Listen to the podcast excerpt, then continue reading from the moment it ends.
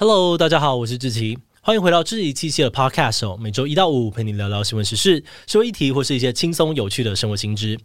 那今天这一集我们要来聊聊的主题是关系强迫症。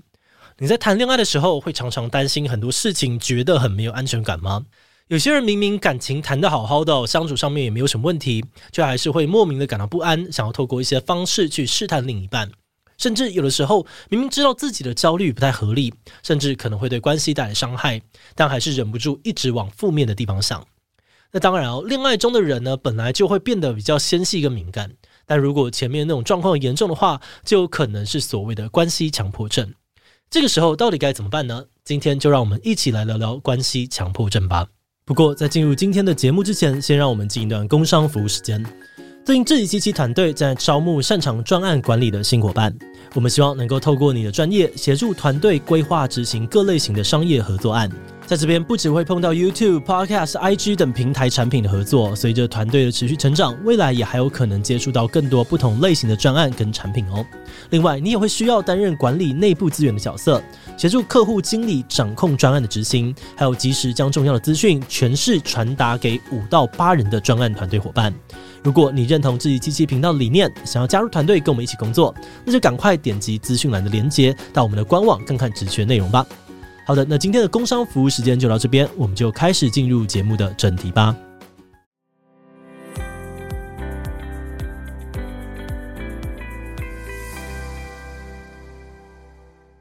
前面提到，有的人在谈恋爱的时候，脑中会不断的冒出对关系的怀疑。而这状况严重的话呢，有可能是所谓的关系强迫症。关系强迫症是强迫症的一种表现方式，但比较特别的是，关系强迫症的症状是会聚焦在一段关系上面，也就是说，患者会无法忍受任何一点点在关系当中的不确定性，会没有办法控制自己的呢，一直对关系产生怀疑。那为了缓和这种想法哦，他就会透过不断的跟另外一半确认关系的强迫行为，来试图消除自己的焦虑。而这种状况比较常见的发病时间呢，大概是在成年早期，或者是一段关系面临重大转折的时候，像是结婚啦，或者是有了小孩之后。而且严格来说，关系强迫症并不只是呢会在伴侣之间发生，有的时候在朋友、家人或者是亲子关系的相处当中也会出现。不过其中最常被讨论的，应该还是亲密关系里面的关系强迫症。所以这集的内容也会比较重点在讨论亲密关系的部分。好的，那这种关系强迫症到底会出现哪些症状呢？如果是发生在亲密关系里面的话，基本上可以分成两大类。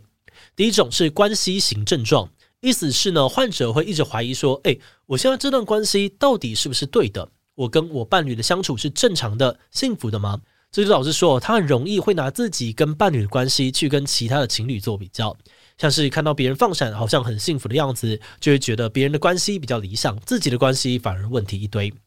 第二种则是伴侣型的症状，这个跟刚刚在意关系本身不一样哦，在意的是伴侣本身。等于说，如果你有伴侣型的症状的话呢，那你可能会过度的在意伴侣的条件，像是他的外表啦、个性啦、能力等等各方面的特质，担心他是不是那一个正确的人。那这两种关系型还有伴侣型的症状不是二选一的，患者有可能会同时出现两种症状。而且症状出现的时候，也不一定需要什么特别的理由。有的时候，他可能会在某些聊天对话里面，或者是看电影的时候，又或者是跟伴侣互动的某个情境当中，突然被触发。也有的时候，他也完全没有什么理由，就会无缘无故的从你的脑中冒出来，让你忽然开始很在意另外一半的长相好不好看，讲话是否够有趣等等。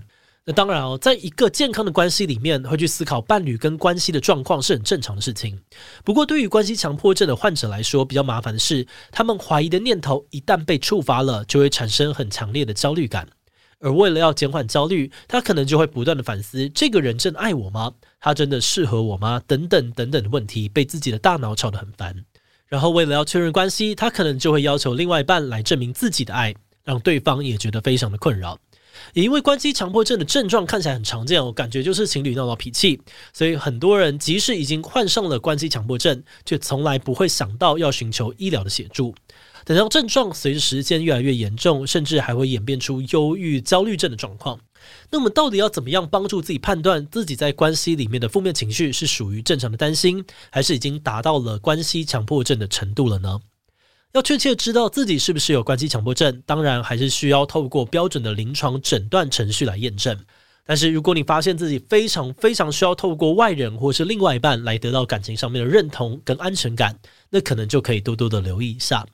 例如说，你会三不五时就联络身边的朋友，问他们“我跟另外一半这样子正常吗”之类的问题，或是说呢，你常常需要另外一半不断的向你保证，证明自己没有出轨才放心。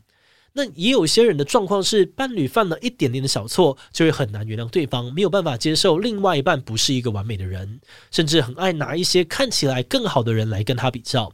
另外，也有可能什么状况都没有，自己平常没事的时候，脑中就会不断的浮现出各种负面情境，像是担心说，如果另外一半出轨了怎么办？如果他突然出意外怎么办？如果他突然不爱我怎么办？诸如此类的。要是你每天都花在这些烦恼的时间太长，或是严重到会影响社交、工作等等其他的生活面向，那我们这边就会建议你可以考虑寻求身心科或是心理咨商的协助。因为就算诊断出来哦，不是关系强迫症，这些症状呢，也足以代表你正在面对很大的心理压力。好的，那简单讲完关系强迫症的症状之后，我们可以再往回推一点点，来聊聊关系强迫症是怎么样来的，怎么样的人比较会有这类型的倾向。关系强迫症第一个重要的影响因素呢，就是患者的童年经验。因为我们在关系里面怎么跟别人互动，会形成怎么样子的处事个性，其实都跟小时候家长怎么跟我们互动有关。如果爸爸妈妈或者是主要照顾者对于小孩的需求非常的重视，这个小孩就会倾向相信自己值得被爱，对别人也比较会有安全感。但如果爸爸妈妈对于小孩的需求是看心情回应，或根本忽视没有在管，那小孩就可能会形成所谓的不安全依附。其中跟关系强迫症最相关的就是焦虑型的不安全依附。如果孩子从小就要用大哭大闹之类的激烈手段，爸爸妈妈才会给予关心，那孩子就蛮有可能会形成焦虑型依附。这类型的童年经验呢，会让孩子觉得我不是一个值得被爱的人，所以我需要非常的努力才可以赢得别人的爱跟关注。而等到孩子长大，开始进入亲密关系之后，就很容易因为伴侣的一点点疏离，就勾起他们害怕被抛弃的痛苦回忆。因此，在这个时候，他们就会采取激烈的手段，要求伴侣看见他们，回应他们。而这样的倾向呢，就成为了关系强迫症的危险因子之一。那除了童年经历之外呢，一个人在其他地方经历到的事情，比如说在过往的感情经验里面受伤的挫折，或者是创伤经验，也可能会变成他有关系强迫症的原因。像是曾经被劈腿，或是伴侣意外的离世，都可能让人在下一段的关系当中变得过度的焦虑，需要一再的确认关系的稳定性。而另外，在本身的个性方面，有完美主义的人，也可能因为对另外一半要求完美，而有更高的几率演变成关系强迫症。也就是说，关系强迫症可能同时受到童年经验、基因、个性、外在事件等等多种因素的影响。于是，这里又引出了另外一个问题哦。如果说关系强迫症的成因是复杂的，那在这些因素下形成的行为模式，真的有可能被改变吗？还是一辈子就这样子了呢？因为这类型的强迫症常常也会伴随着忧郁啊、焦虑或其他身体状况，所以医生呢通常会建议患者使用药物加上心理的治疗，双管齐效的方式。心理治疗主要可以帮助患者改善那些负面的想法，因为这类型的个案很容易对于事情做出灾难性的诠释，像是会觉得自己的伴侣如果不完美，自己的人生就会完蛋等等，总是把事情往最严重的方向去猜。所以呢，当这些担忧出现的时候，心理治疗的医师就会帮助患者试着去厘清自己为什么会有这样子的想法，然后再协助他们判断说，这样子的想法或推论是合理的吗？一定要跟一个很完美的人在一起才能够幸福吗？另外还有一种呢，叫做暴露反应预防的治疗方法，也常常被用来治疗强迫症。简单来说，这种治疗呢，就是要打破一有强迫思考就用强迫的行为去消除焦虑的恶性循环。像是想象自己的伴侣已经三个小时没有接电话，但你要忍住不做任何的行为去消除焦虑。假设你可以忍过这个情绪的高峰，让自己慢慢的冷静，也许就能够在一次次的练习当中发现说，哎。就算不马上夺命连环扣或者是询问别人的意见，其实也不会带来什么灾难性的结果。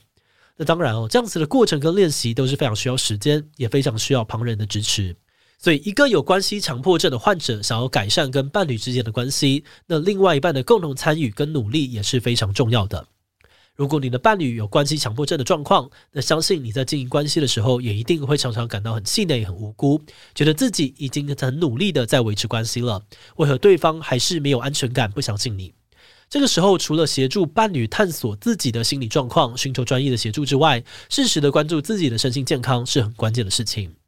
我们会建议哦，在伴侣相处的部分，你可以先试着一起设定一些双方都同意的原则，然后一起练习诚实公开的讨论彼此的感受、想法，或是借由伴侣咨商，一起找到最好的互动模式。毕竟，大部分有关系强迫症的人自己也不愿意陷在这种状况当中，他们也常常会自责、后悔，但又不知道怎么样停止脑中不断浮现的负面想法。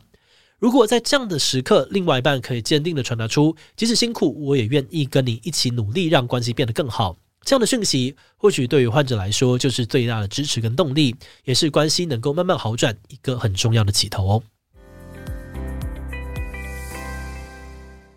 节目的最后，也想要来聊聊我们制作这一集的想法。我们今天介绍关系强迫症，并不是想要把有类似行为的人都贴上病态的标签。毕竟，我们也知道，在谈恋爱的时候，比较感性、比较敏感，应该是大家的常态。透过这集哦，我们比较是希望可以让更多人注意到那些在关系当中不断讨爱、索求、看似无理取闹的行为。有的时候可能是因为这个人在成长的过程当中没有被好好的对待，或是曾经经历过创伤的结果。会有这样子的症状呢，往往都不是当事人愿意的，而我们看到或感受到的行为，很可能是他需要专业协助的征兆。另外，我们也必须强调，有类似行为模式的人，并不一定全部都是关系强迫症。确切的状况呢，跟诊断还是需要由专业的人士来判断。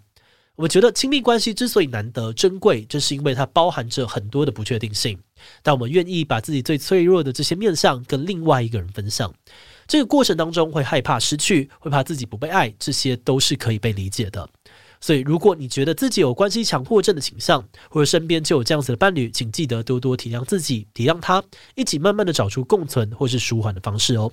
好的，那我们今天关于关系强迫症介绍就先到这边。如果你喜欢我们的内容，可以按下最终的订阅。另外，我们在 EP 零四十二也谈过一个童年情感忽视的问题。这个意思呢是说，有些小朋友在小时候因为一直得不到大人的关注跟情感，长大后容易得到忧郁啊，还有焦虑的问题。为什么童年情感忽视这么的严重？要是你有类似状况，你可以怎么做呢？如果你对这个议题感兴趣，欢迎你听听看 EP 零四二，我们会把链接放在资讯栏。如果是对于这一集关系强迫症，对我们的 Podcast 节目，或是我个人有任何的疑问跟回馈，也都非常的欢迎你在 Apple Podcast 上面留下五星留言。那今天的节目就到这边，我们就下集再见喽，拜拜。